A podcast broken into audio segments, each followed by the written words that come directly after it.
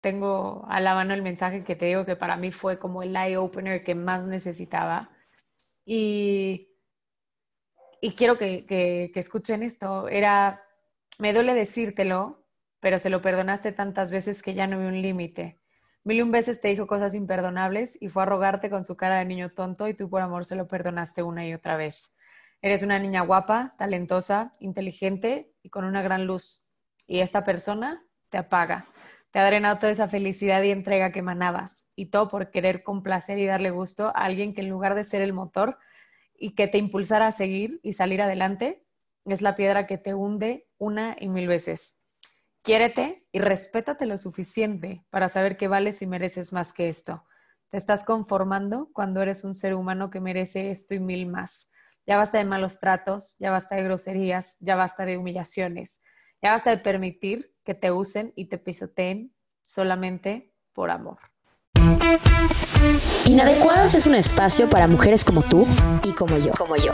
Mujeres que se quieren cuestionar, que quieren aprender, que quieren crecer.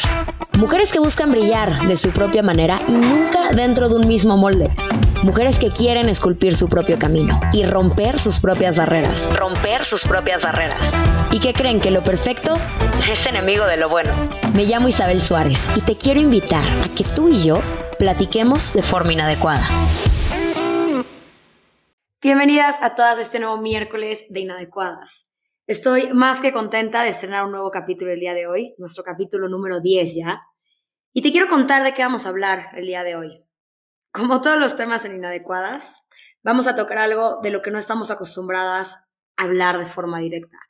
Pero sobre todo es uno de esos temas que nos cuesta trabajo reconocer que pasa en nuestro entorno, que muchas veces queremos cerrar los ojos y no admitir que es un problema enorme y que le pasa a gente cercana a ti y a mí. Vamos a hablar sobre relaciones tóxicas y vamos a hablar sobre violencia entre pareja. Antes de arrancar este capítulo, te quiero pedir mucha discreción ya que nuestra intención no es contar un buen chisme y no es satanizar a nadie. Nuestra intención es generar conciencia. Nuestra intención es que si estás pasando por un tema parecido, te puedas identificar y dejar un mensaje muy claro que, como te dije hace muchos segundos, estas cosas pasan y pasan a gente cercana. Nuestra invitada del día de hoy es alguien que ya conoces, es alguien que ya has escuchado, es alguien que es experta en perder el miedo al que dirán y que hoy nuevamente nos comprueba justamente eso. Ella es Nat Villa, la conoces porque fue con quien grabamos el primer capítulo de Inadecuadas y está aquí para contarnos su experiencia, para contarnos cómo fue su acercamiento a este tema, para contarnos qué aprendió y pues para llenarse de valentía una vez más y ayudarnos a romper el tabú con esto. Mi queridísima Nat, bienvenida otra vez a Inadecuadas. Estoy más que feliz de tenerte una vez más enfrente de este micrófono. Mi corazón, mil gracias a ti por, por invitarme una vez más, por darle un espacio a temas que a veces pues nos cuesta mucho tocar, por darle un espacio a temas que siempre decimos, ay no, a mí no me, no me va a pasar, eso no pasa, este, no se ve así, sino gracias a ti por darle literalmente como visibilidad a temas que se tienen que tocar porque muchas veces no terminamos de entenderlos. Te voy a decir que creo que veo en este tema lo más complicado de que salga al aire es que muchas veces no nos atrevemos a hablarlo. Y justamente por eso cuando te acercas tú conmigo a decirme que querías contar esta historia, te digo, una vez más me sorprendiste, te volví a admirar, te volví a respetar, porque se requieren muchos pantalones para grabar lo que vamos a grabar hoy. Venga, pues mira, me encanta dejar en claro que aquí no se trata de satanizar absolutamente a nadie, ni de victimizar absolutamente a nadie. No se trata de, señalar a nadie, porque siempre que señalas con un dedo hay cuatro apuntando directo hacia ti, ¿sabes? Más bien esto es un tema de, de asumir responsabilidad y de ver un poco, un poco más allá de cómo sí es un proceso largo, sí es un proceso con muchas etapas, pero me gusta llamarlo que pasas como de la negación al enojo, del enojo al odio total y de ese rencor. Hoy por hoy yo me encuentro en una etapa de, de gratitud total, infinita. Y creo que eso es algo que, que necesito dejar en claro. insisto, no se trata de satanizar a nadie, porque cualquier relación humana de pareja, de amistad, de familia, venga, la que me quieras poner, es una relación que a fuerza necesita dos personas, siempre. Y aunque a veces no vas a recibir lo que estás dando, de alguna manera tú siempre das lo que eres y eso es con lo que a mí me gusta Y sobre todo, lo que quiero dejar muy claro es que de lo más importante que le veo este capítulo es que esto nos ayuda a abrir los ojos de cómo esto es de forma gradual, cómo no llega de un día para otro y cómo es una situación que tenemos que poner atención en los focos rojos. Hoy Nat se acerca con nosotras a contarnos su historia, a explicarnos cómo se fue dando esto de manera gradual, a contarnos hoy en día lo que ella reconoce, lo que fueron estos focos rojos. Así que mi Nat, el micrófono es tuyo. Gracias, siempre.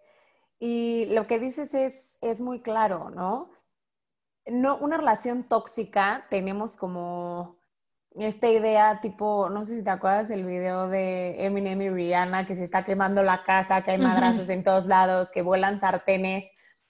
Vamos a ser honestos, una relación tóxica sí puede llegar a eso, pero una relación tóxica nunca empieza así, ¿sabes? O sea, es de 0 a 100, y no te voy a decir que es en un instante, sino es, es un tema súper gradual, es poco a poco, es, es algo que va, pues de alguna manera aumentando y también como que modificándose y también como que este, mutando según la situación, ¿sabes? Hay una analogía que, que, justo siempre platicamos tú y yo, que es, que es la de la rana en la olla, ¿no? Una relación tóxica la asemejan mucho los psicólogos y demás a esta como analogía, que es que si tú pones, por favor nadie ponga una rana en una olla, por gracias, quiero dejar cada persona, pero si tú pones una rana en una olla que tiene agua hirviendo, la rana en chinga va a salir disparada, o sea, va a decir, güey, no, espérate, y en ese momento de un brinco sale, bye.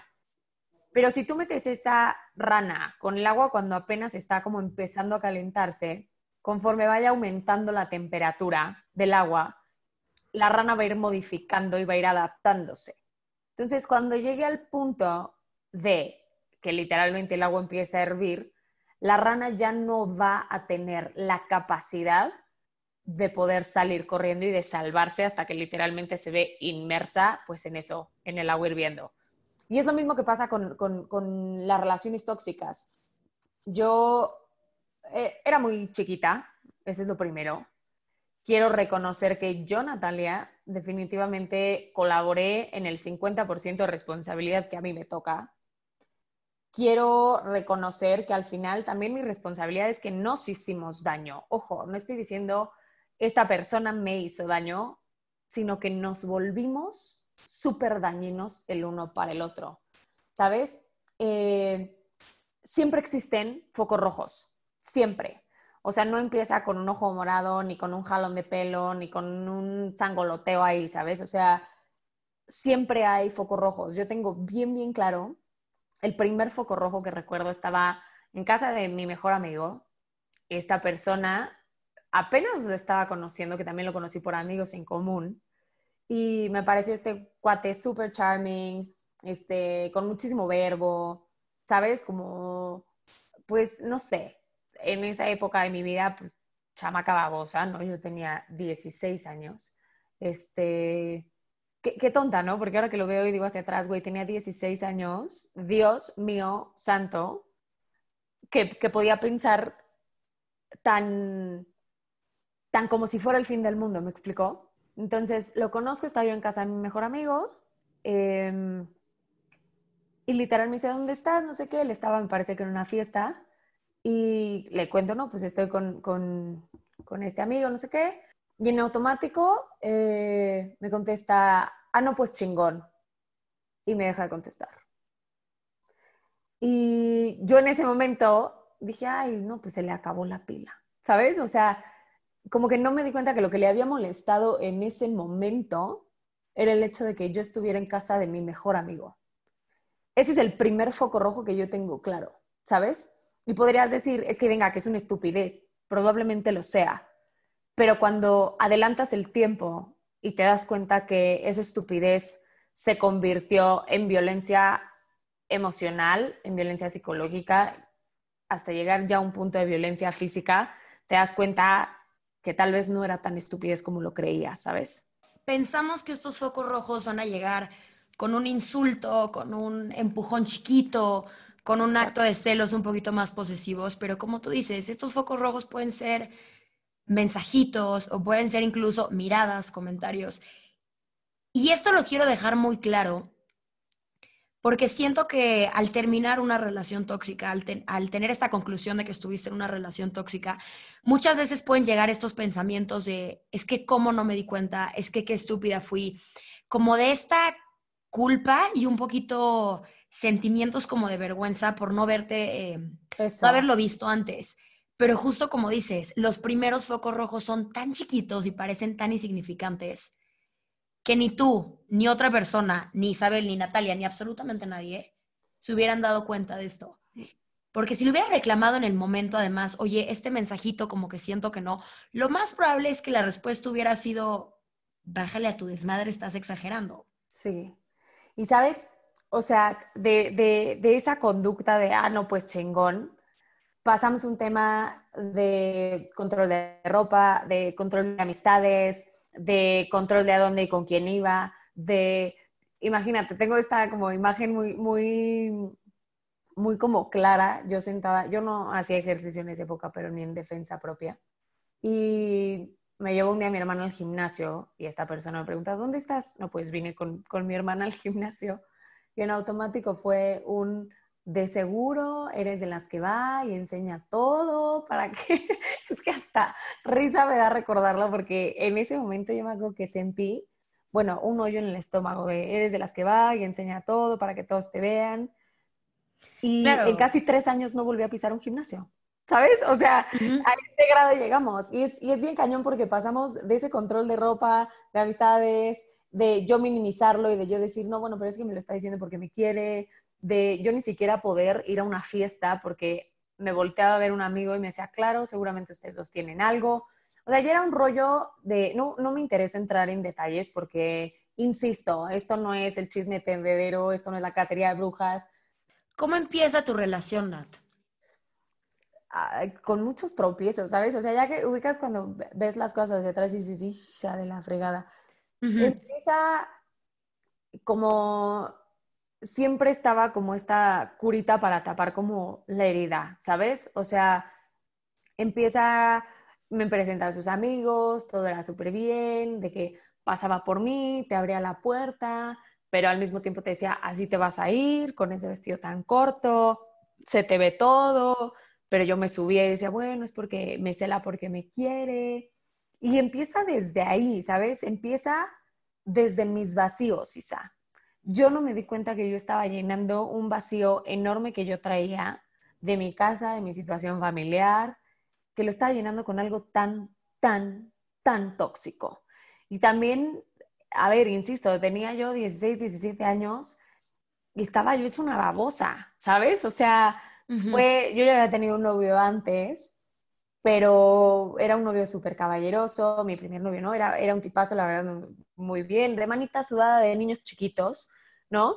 Y nada, pues de alguna manera sí era como mi primera, digamos, relación larga, mi primera relación como duradera y una relación que yo no estaba dispuesta a, ver fracasar porque me había quitado tanto esta relación que yo decía inconscientemente, así como me jodiste la vida, venga, pues ahora nos la jodemos los dos juntos, ¿sabes?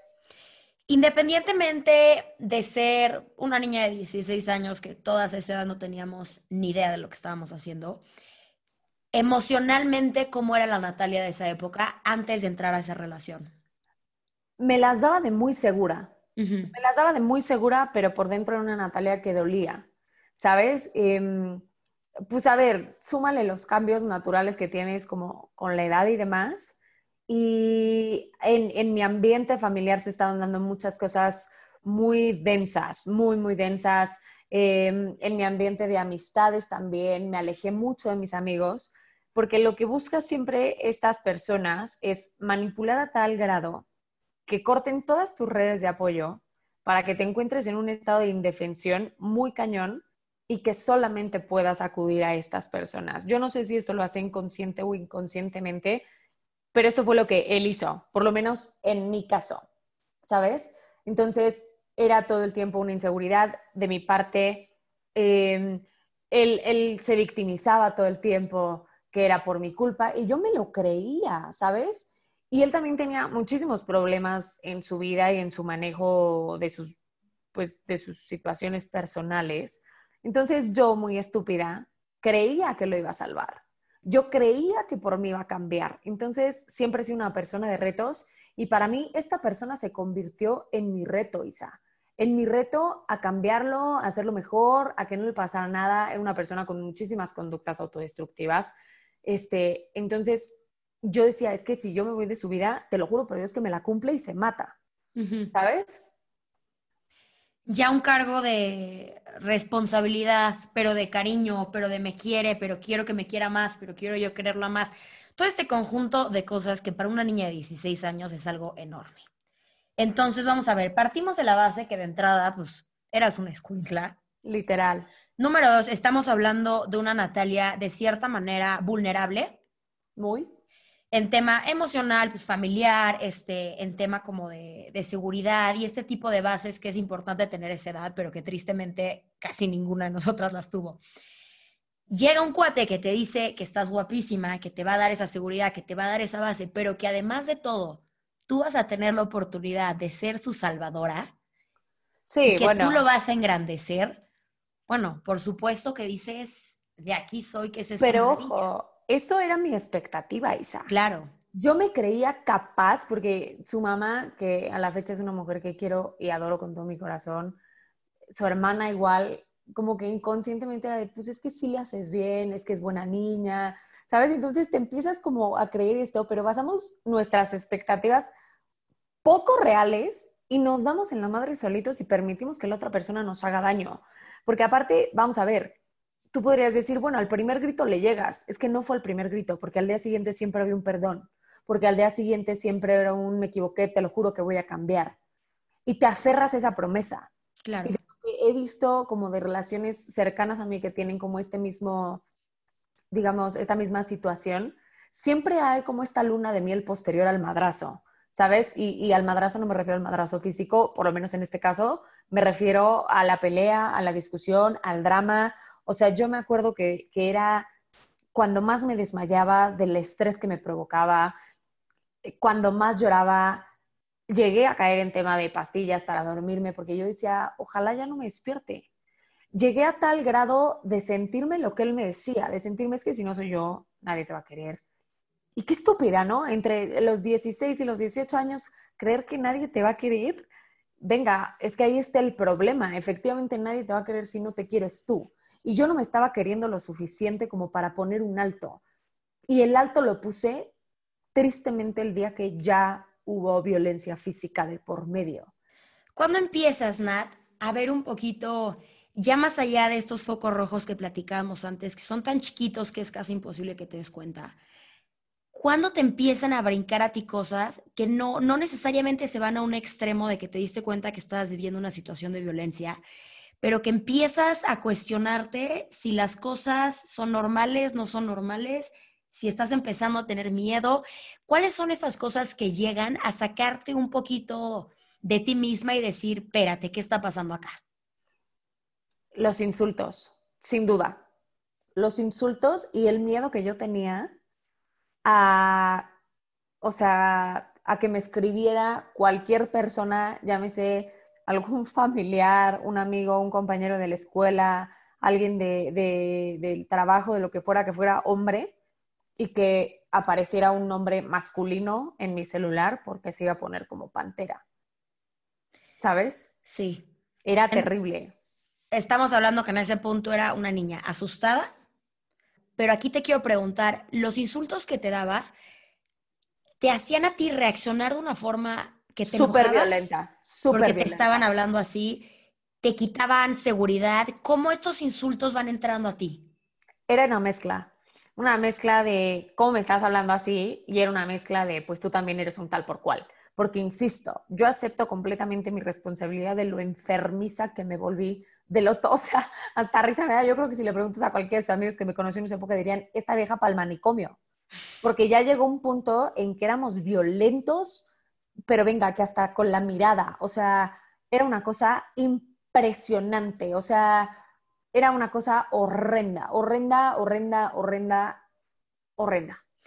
¿Te imaginaste en ese momento que el tema se podía elevar a una cuestión física o no? No, no, no, definitivamente no. Es que no lo creía capaz, no sé cómo explicarlo. Claro, porque es, es, a lo que voy. También pensamos que una vez que entran estos insultos, que entran estos celos posesivos, que entra ya a lo que podrías decir una relación tóxica, pensarías que la persona en ese momento le tiene miedo, pero en un sentido de en cualquier momento este cuate se puede voltear a hacer algo. Y como tú dices, es un miedo diferente. Yo lo veo como un miedo a más que temer que me vayas a gritar o que me vayas a insultar, es un miedo de no quiero perderte más allá de no quiero perderte, porque yo en el fondo ya quería que se acabara. Tuve así, creo que el último año y medio de mi relación, si no es que más. O sea, fue una relación larga y hoy que digo hacia atrás digo, ay, pendeja, ya sabes. es que estás hablando que, que, la Natalia en ese punto de la relación no era ni la Natalia de 16 años que empezó. No, no, no, no. Porque psicológicamente, emocionalmente, ella eras una persona completa diferente. Y por supuesto que no eras la Natalia que eres hoy. Entonces, porque hoy en día, claro que te volteas y dices, ¿cómo es posible que yo pensaba esto, que yo me creía esto, que yo permití esto? Pero es que no estamos hablando de la misma persona, literal, es un nivel de crecimiento tan grande. Sí, de cero a Que no, que no se puede comparar.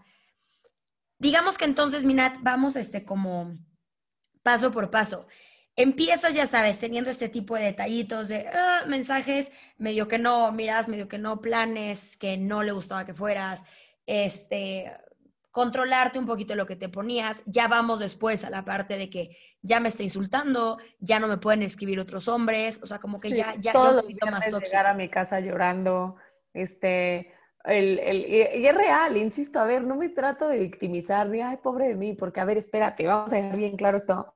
Una pareja no te la sacas en una lotería, o sea, una pareja la escoges, ¿ok?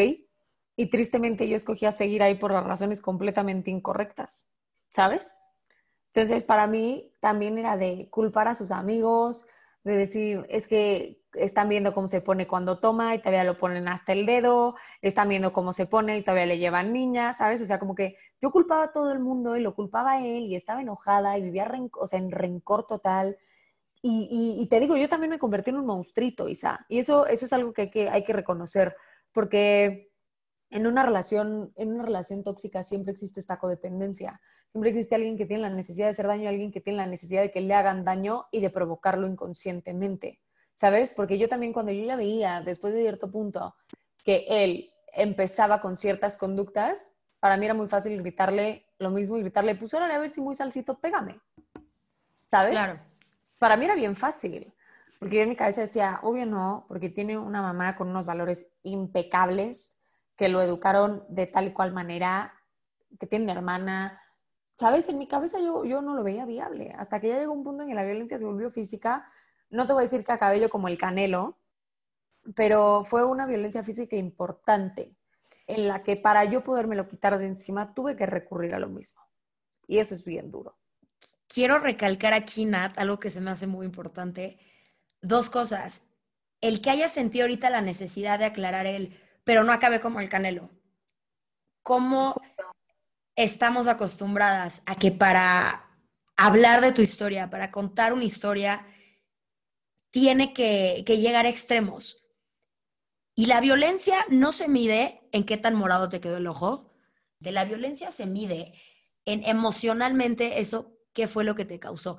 Y tu caso no es menos importante o más importante por el grado de violencia física al que llegó. Aquí te quiero preguntar, ¿cuándo entra el primer golpe? Y no quiero irme hacia ya un ataque fuerte que te asustó demasiado. O sea, el primer como contacto físico en un sentido violento, ¿cuándo fue cuando empezó esto? Siempre eran jalones, ¿sabes? O sea, jalones, literal, eran jalones, ¿sabes? Y, y, justo lo que dices, a ver, espérate, yo no necesito, a ver, acabado, o sea, súper en un extremo total para que, para que mi historia no cuente, ni tampoco quiero engrandecer algo que pasó porque no es mi estilo. Solamente quiero que entiendan las personas que escuchen que las relaciones tóxicas pasan y que las relaciones tóxicas no discriminan ni por tu condición socioeconómica, ni por si eres hombre, ni por si eres mujer, ni por, ni por nada. Las relaciones tóxicas suceden y que quede bien claro que empiezan gradualmente y que los focos rojos siempre existen. Este jaloneo, este, pues una mini cachetadita, un mini tal, son cosas que siento que estamos acostumbradas a permitir y a permitir en un sentido de que no lo vemos tan grave, no lo vemos un poquito más normal. Te digo, nos enseñaron a que para que en una relación exista violencia es porque ella o él acabaron en el hospital moreteados de a madre. Y no, el problema como tal yo no lo veo en qué tan fuerte fue el golpe, el problema como tal yo lo veo en qué fue lo que existió detrás de ese golpe, cuál es la historia de esa relación que culminó en ese golpe, pero ¿Cuántos insultos, cuántos celos, cuántas cosas hay detrás de ese madrazo? El que me jaloneen, sí, chance puedo sobrevivir si me jalonean y no hay un pedo. Me despierto al día siguiente y ya, ya está, perfecto. Sí, una disculpa, unas flores. Exacto. Pero detrás de ese detallito, que es algo que puede durar 15 segundos, ¿cuántos meses, años, días, semanas, como lo quieras llamar, hay de un abuso emocional, de un abuso psicológico, en el que ya no estás a gusto y en el que estás como decías tú hace rato, dejando cachitos de ti todos los días. Justo, entras en un estado que los psicólogos llaman indefensión aprendida, ¿sabes? Y es cuando ya literalmente no tienes ni ganas, ni impulso, ni creatividad para buscar ayuda. Y a pesar de que yo me daba cuenta que mi gente alrededor se daba cuenta, yo al contrario, como que lo justificaba todavía más. Lo defendías, claro. Minimizaba todo todavía más porque cómo a mí me podía pasar porque la pena es canija. Y el qué dirán, bueno, ya hicimos un podcast de eso, pero... Lo pueden escuchar, es el primer capítulo. El, el qué dirán es cabrón. O sea, es una cosa muy impactante.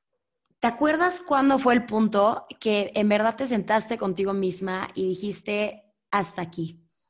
Sí. Eh, fue algo que pasaba literal, te digo, el último año, ocho meses de mi relación, yo creo que era un pensamiento constante. Pero también después de eso venía el, ¿y con quién voy a acabar? ¿Y quién me va a querer? Porque no valgo nada. Porque si no es él, no es nadie. Porque yo, o sea, caes también en este rollo de manipulación muy cañón, ¿sabes? Y, y es curioso porque una semana antes de que terminara la relación en lo que terminó, habíamos cortado, ¿sabes? y, la violencia escaló hasta mi círculo más cercano.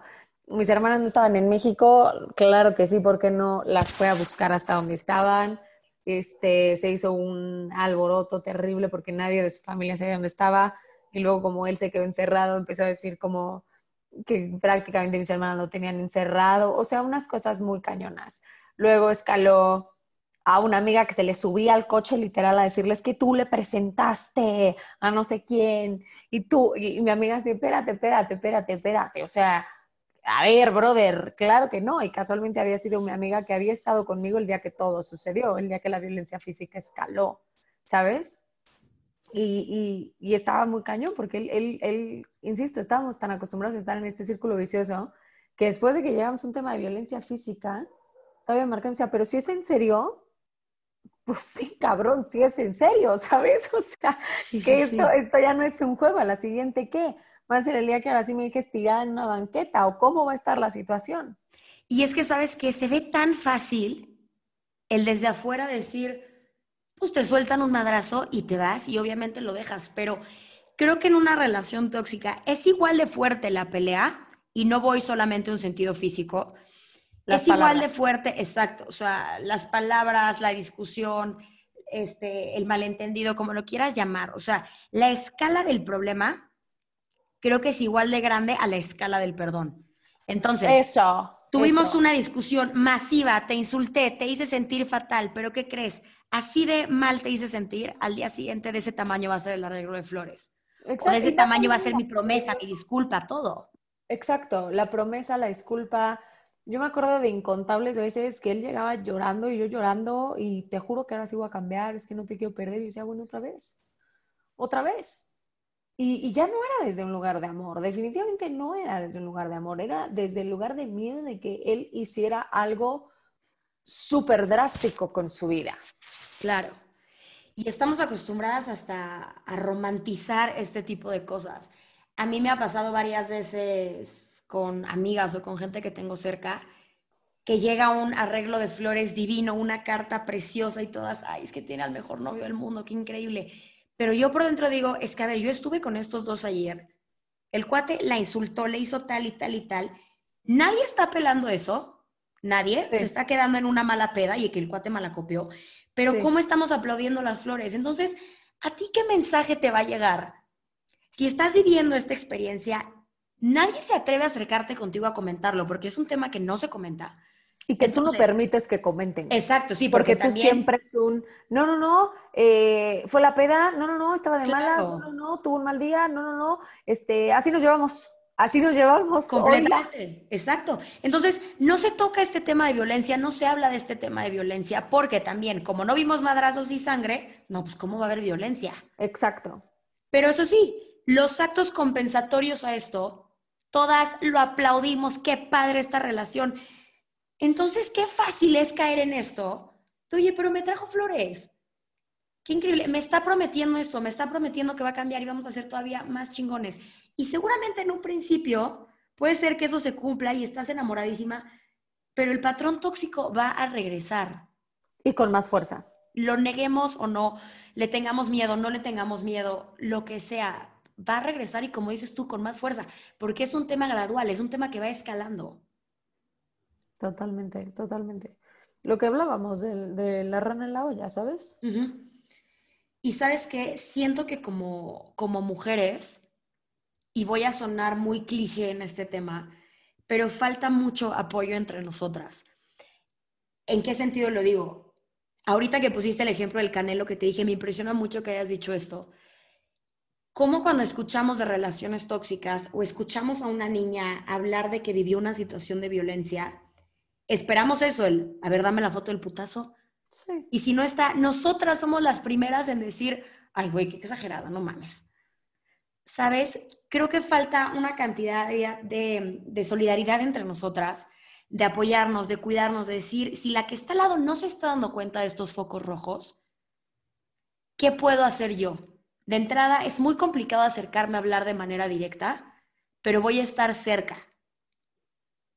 pues este rechazo hacia alguien que le hace daño a alguien que quieres, ¿sabes? y, por otro lado, también a mí me costaba muchísimo aceptarlo porque con mis amigas era el más charming, con mis hermanas era bueno, el mejor, ¿sabes? El más atento, este, el más propio al hablar con, no sé, como las personas adultas alrededor de mí. Es una persona que tiene muchos planes súper ambiciosos, este, ¿sabes? Entonces, para mí también era bien difícil, o sea, cuando la gente se empezaba a dar cuenta y como que me trataba de confrontar, yo en ese momento decía, tú tranquilo que yo lo voy a resolver, tú tranquilo que yo sé hasta dónde. Sí me sentía con una chambototota de, de aparentar, número uno, y dos, de, de salvarlo, como te digo. Y, es estúpido, o sea, es completamente estúpido. ¿Cómo empiezas tú, Nat, una vez que sales de esta relación?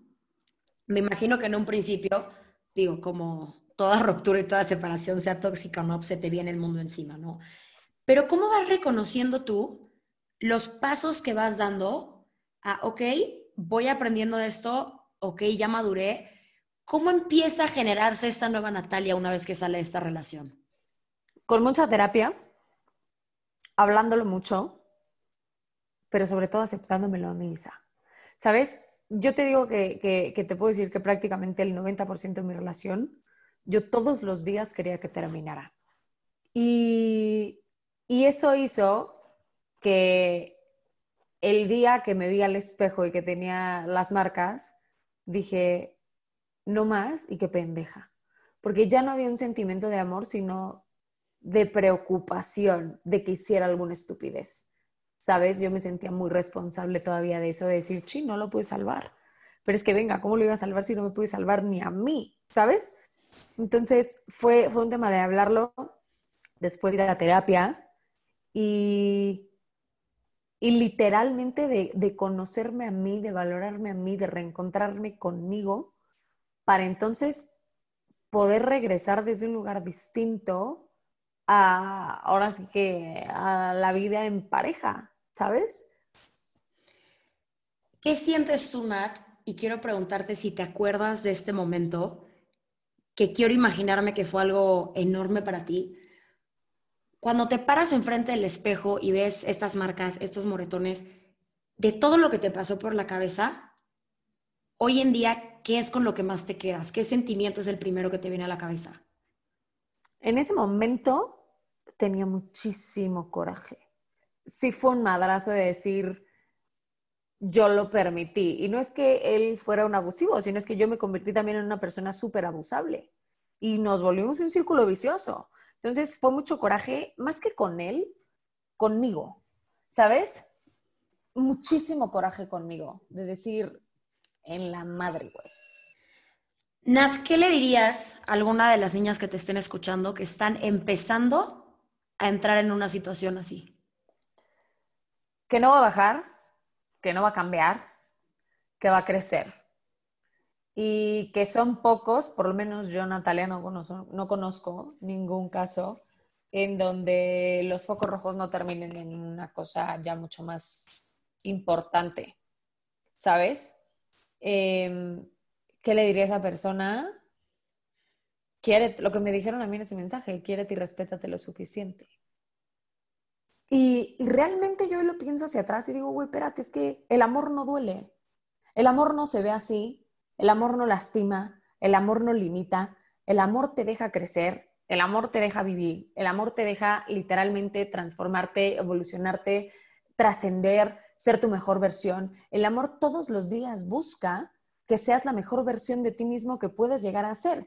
Y eso es algo que yo entendí después de esa persona porque casualidades de la vida, hoy te puedo decir que te mereces un amor bonito, que te mereces un amor que todos los días te haga querer ser tu mejor versión por ti y para ti. Pero ojo, no puedes dar desde la carencia. Tienes que dar desde haberte llenado a ti mismo, desde haberte dado amor a ti mismo para entonces poderlo compartir a alguien más.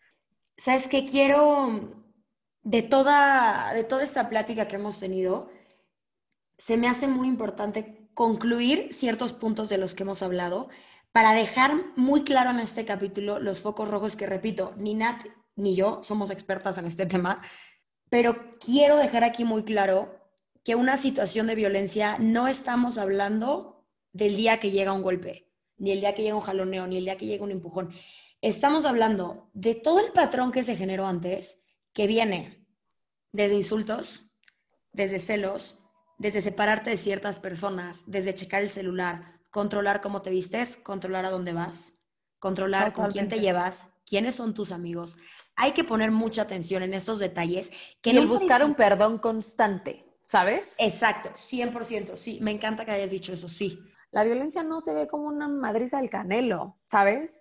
Completamente. Tiene diferentes formas, diferentes colores, pero hay que aprender a detectarlos todos y por eso es que te agradezco que siempre como que busques visibilizar y literalmente darle voz a todas estas historias y a todas estas cosas que pensamos, no, pues es que a mí no me va a pasar. Y como te dije al principio cuando lo platicábamos, para mí sería muy fácil contar esta historia desde un lugar de anonimato total, pero al final del día, ¿sabes algo? Yo creo que no, porque no por un tema de exponer a nadie, porque al final no va por ahí, nunca ha sido mi intención, sino creo que es bien fácil decir, a mí no me va a pasar, o como a una niña, entre comillísimas, bien le pasa eso. No como, esto no pasa con niños de, de, tal o cual como sector socioeconómico, al contrario, pasa en todos lados, se ve de diferentes formas, se ve de diferentes colores y es importante conocerlos y sobre todo detectar y decir, ¿sabes qué?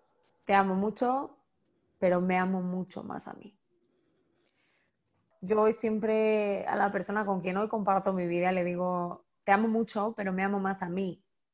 Y, y el darme cuenta de eso fue de las cosas más bonitas que me pudo haber pasado. Y son de esas cosas que yo hoy no valoraría si no hubiera pasado por una relación tan tormentosa que, que, probablemente ya contándolo desde afuera y a tanto tiempo dirías, bueno, pero es que no estuvo tan grave. Si alguien quería escuchar aquí que iba a haber sangre y muertos, perdió muchísimo su tiempo. Este, si alguien quería que yo expusiera a alguien, no lo voy a hacer, no es mi estilo, porque insisto, yo a esa persona le tengo muchísimo agradecimiento.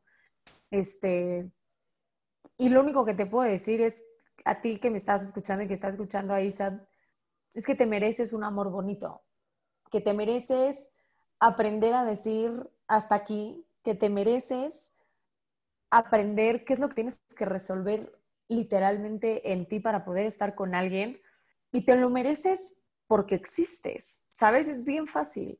Es bien fácil entender que eres una persona que se merece amor, que se merece alguien que la respeta y que, que, que te mereces encontrar en ti y en tus experiencias el valor necesario para salir corriendo y decir, hasta aquí. Yo a esta persona, te lo juro por Dios que le agradezco infinitamente. O sea, le agradezco totalmente cómo me hizo entender muchas cosas, cómo me hizo crecer, cómo me hizo madurar y cómo me hizo conocer una Natalia que yo no conocía. Cómo me hizo conocer una Natalia que de verdad, de verdad, de verdad, de verdad yo no conocía y que hoy digo, bendito seas. O sea, es, es, es algo muy, muy impactante. Antes de concluir este capítulo, Nat, creo que es muy importante hacer dos cosas. En primer lugar, como te dije al inicio del capítulo, aplaudir esta valentía. Gracias, corazón. Porque creo que tú lo puedes ver solamente como una forma de que tú te atreviste a hablar. Yo que estoy del otro lado del micrófono, lo veo como una forma, y espero que se, que se dé de esa forma. ¿Cuántas niñas pueden estar escuchando esto? ¿Cuántas personas pueden estar escuchando esto? Y hay dos opciones. La primera, identificarse con tu historia estar en una situación parecida y entender que hay una salida y aprender a reconocer estos foquitos rojos, estas cosas que no son normales de una, de una relación estable, una relación sólida. Y número dos, y yo creo que es el mensaje más claro que quiero dejar aquí el día de hoy, esto es un tema normal.